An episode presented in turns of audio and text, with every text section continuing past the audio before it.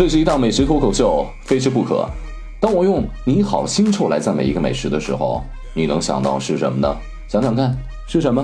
来倒计时：五、四、三、二、一，来，我们公布答案。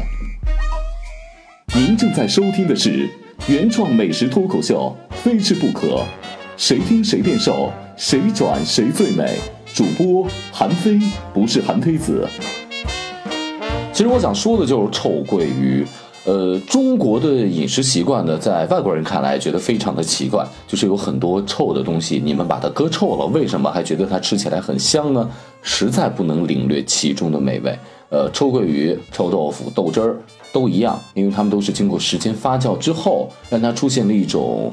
别人觉得臭，但是爱吃的人觉得是香的一种味道。那我认为它是似臭非臭。要说它一点都不臭，很香吧，也有点牵强啊。关于臭鳜鱼呢，其实有很多很多的误解，我觉得务必在今天的节目当中跟大伙儿来说一说。首先说是鳜鱼啊，呃，它长相呢比较凶猛，因为它食肉的嘛，背上又有那个刺立起来的，然后比较扁。呃，很长一段时间以来。呃，我都认为它好像是热带鱼，但其实它就是一个非常正经的淡水鱼，而且呢分布极广，除了我国的青藏高原以外，我们国家的各个的主要水系里面都能见得着这个臭鳜鱼，而且产量也还比较高，因为它生存能力极强。这鳜鱼什么时候吃呢？很多人都。听过这个臭鳜鱼的美名啊，但是呢，把鳜鱼的“鳜”字搁在那儿，很多人都不认识。然后大伙可以查一查，到底应该是鳜鱼的“鳜”还是那个桂林米粉的那个鳜鱼的“鳜”？其实都没错，因为呢，鳜鱼有另外一个名字叫做桂花鱼，那个桂花就是八月桂花遍地开的那个桂花，呃，也没有问题，谐音啊。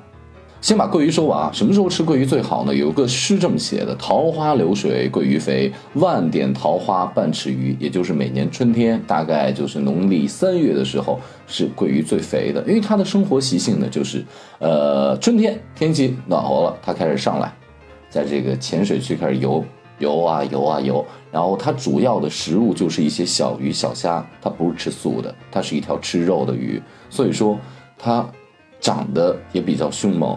体格呢也比一般的鱼稍微的偏大一点点，另外呢，它身体比较扁，所以我经常误认为它是热带鱼嘛。呃，肉非常的紧，这是它最重要的特质，本身没有什么太重的腥味儿，这个鱼的特点。我记得臭鳜鱼身上也没什么比较片儿大的鱼鳞什么的吧，所以说处理起来比较方便，也是人们喜爱它的原因之一。关于鳜鱼特逗，我听说过怎么去垂钓它。这鳜鱼呢，往往就是结队成群的那么游，至少就是两个那么游。所以说前头有一鳜鱼游的时候，后头一般会跟一个。呃，很多人呢，就你知道吗？这样引鱼上钩啊，他先钓了一鳜鱼，然后把这鳜鱼挂在钩子上，完了之后，呃，给它搁在水里，这么晃啊晃啊在里面游。然后后面过一会儿过来就来了一根屁虫，也是鳜鱼。这个时候呢。然后你再拿一个小鱼饵下去，很容易钓到，你知道吗？这属于钓鱼式钓鱼啊！而且这鳜鱼的体型呢，可以长到比较大。我问了一个这个徽菜的大师，他说他自己做臭鳜鱼的时候，那种切段做砂锅嘛，他喜欢用的是那种大块的那种鱼。他的这个鱼，呃，体重是十斤往上走。我想想看，这十斤往上什么概念？这鱼得多大？因为它本身比较薄嘛。哇，这个有我胳膊长吗？听起来就是很可怕。你说它是食肉的，会不会吃掉我？因为它背上有一那个那那那个特别硬的那个硬刺，可以立起来，立起来在背上。我记得有回我在那个呃那个河北的磁州窑，就是宋代的时候那个极其发达的一个官窑的地方，我在那看那个淘宝啊，就是看那个古玩啊什么的。我看了一盘子，人家说这盘子啊一百多岁了，我说那肯定是假的。你这盘子画了一条热带鱼，哎呦，现在想想看。我好像有点孤陋寡闻了，一回忆，好像人们人上面画的就是鳜鱼，就是长相凶猛那样子，一热带鱼。那但是，呃，即便是他画的是鳜鱼，他那个一百多年那瓷器也不见得是真的啊。好了，马上进入这臭鳜鱼的篇章。哇，这个用“你好腥臭”来形容它一点错都没有，是不是？很多朋友就是哪个餐馆只要做臭鳜鱼，他吃不下去了。他说这个跟坐坐在厕所旁边吃饭一样，我就觉得受不了那味道。其实我呢，自己只要我吃的时候没有点臭鳜鱼，旁边有一桌点臭鳜鱼，我就特别想让旁边的人出去，就把这个菜打打包打包回家去吃。然后只要我自己点这个臭鳜鱼的时候，我更希望旁边人都出去，因为它太好吃了，我就希望我一个人把它吃掉。你想，它那蒜瓣肉又没什么刺儿，在嘴里是吧？经过发酵之后，带着那种。被人做香的味道真的非常的香啊！以前呢，就是关于这个臭鳜鱼怎么变臭的，有很多的传说，跟臭豆腐也很像。呃，但前段时间我们在做节目的时候，CCTV 二的回家吃饭，然后呢，我们要做三期的徽菜节目，我们就来了一个安徽的大厨。哎呀，七十多岁，长得太帅了，跟周润发很像。来自安徽的绩溪，徽菜的发源地哈，就是在那儿，就说这个徽菜的各种大厨都是出于绩溪那个地方。呃，我问他。我就说您做了多少年臭鳜鱼？他说他做了大概有那么个呃四五十年了。嗯，我就问他，我说那我再向您确定一下，在咱们绩溪，就是这个呃，咱们因为臭鳜鱼是徽菜的一个代表嘛，很多人误认为是湘菜，其实徽菜的代表。然后咱们绩溪又是这个徽菜文化比较丰厚的一个地方，您能说说臭鳜鱼到底怎么来的吗？咱们今天断断案。他没有讲这个之前呢，我们看到过很多很神话的故事啊。什么一百多年前，这个当官的又怎么着怎么着，呃，乱七八糟的那种特传奇的故事。他讲了一个非常朴素的故事。他说，就是在他们的那这这个呃以前在他们这个餐厅里面，然后有一天呢，呃，因为以前没有冰箱嘛，这个保鲜的方法都是把这个鸡啊、鱼啊什么的上面码盐，码了盐之后，然后给它挂起来。我想这个是不是徽菜喜欢保鲜这些上面会码盐，导致我之前对徽菜的印象就是特别的咸。其实你认真的吃的时候也还好，并不是特别的咸，当然也是咸口的。呃，我接着讲啊，呃，就是挂起来，呃呃码在那儿。然后呢，有一天天气特热，第二天一到餐厅之后一上午，上午一到，这厨师一问呀，这鱼怎么臭了呀？还能吃吗？这老板一想。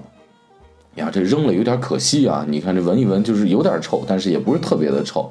嗯，你说这个卖吧也卖不出去是吧？万一给人吃坏肚子，然后说那今天咱们把它做了吧，因为这个鱼稍微的有点这个腥臭的味道。其实人们很聪明啊，就是你只要这个鱼过了油啊，尤其是鱼过了呃动物性脂肪的油之后，你就会觉得这个鱼的腥味立马就没有了。他们依然采取这样的方法，然后呢，可能稍微的又给它。重了一点这个酱油啊、调料这些，把它本身的味道压下去。结果呢，这个又给它咕嘟的时间比较长，又担心它坏了嘛。结果一吃，我的个妈呀！那天说那些食客们都绷不住我了，说全都跑来吃这个，就是说他们这个老板自己准备要吃的这个鱼，说这是臭鳜鱼当年来的这么一个来历。我不确定是不是。就是他描述的这一家餐厅，就是臭鳜鱼发源的那家餐厅。但是这个故事，我觉得非常的朴素，是值得信赖的啊。呃，跟我们之前听到的这个呃臭鳜鱼为什么发源发明出这么一道菜的道理是一样的。但是故事听起来更生活化、更合理化。呃，也发生在这个安徽的绩溪。那对于这个臭鳜鱼呢，我们在北京，呃，在全国的很多地方能够吃到它的话。通常是在湘菜馆里，呃，而且是偏辣口的做的这个，呃，他们经常也会搁在那么一个跟那小干锅一样那个里面或者砂锅里面，所以呢，很多人就说哦，吃臭鳜鱼要去湘菜馆子。其实臭鳜鱼是正正经经的徽菜里面的一个代表菜啊，而且安徽菜呢，并不是我们想象中那么咸，因为它善他们是善于用盐。所以说，我们对他们有一个误会啊。那有人，那自然就会有人没有把盐用好的，会导致这个菜很鲜。像臭鳜鱼的腌制方法，它其实其实就是用盐来脱水，同时尽可能的保鲜。现在呢，我们就会放在这个呃室温下，甚至于有的时候呢，会搁在冰箱里面，然后呢去对这个鳜鱼进行发酵，然后一般就一两个星期啊。夏天天热的时候，时间更短，三四天就可以去拿它来做了。这个臭鳜鱼呢？呃，它也不完全是臭吧，就是，呃，太臭了，不对，有可能这鱼真是搁坏了。要是一点都不臭呢，它也不能称之为臭鳜鱼。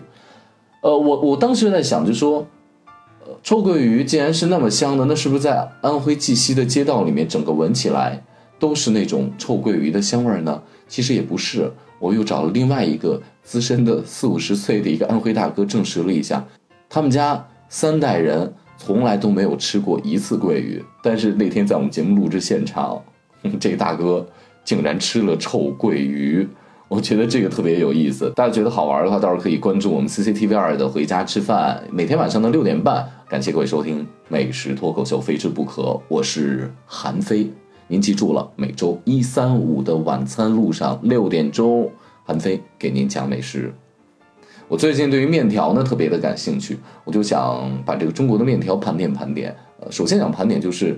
这些个早餐就要吃面条的地方，这原因又是什么？这早餐又吃什么样的面条能让你觉得既好吃又能果腹，同时又觉得能够代表地方特色呢？今天给大家推荐一个非常优秀的年轻人，谁谁谁？一个并没有吃胖的美食节目主持人。韩非，哦，嗯，不认识啊，当我没问哦。你好，我是韩非，韩非不是韩非子，谁听谁变瘦，谁转谁最美。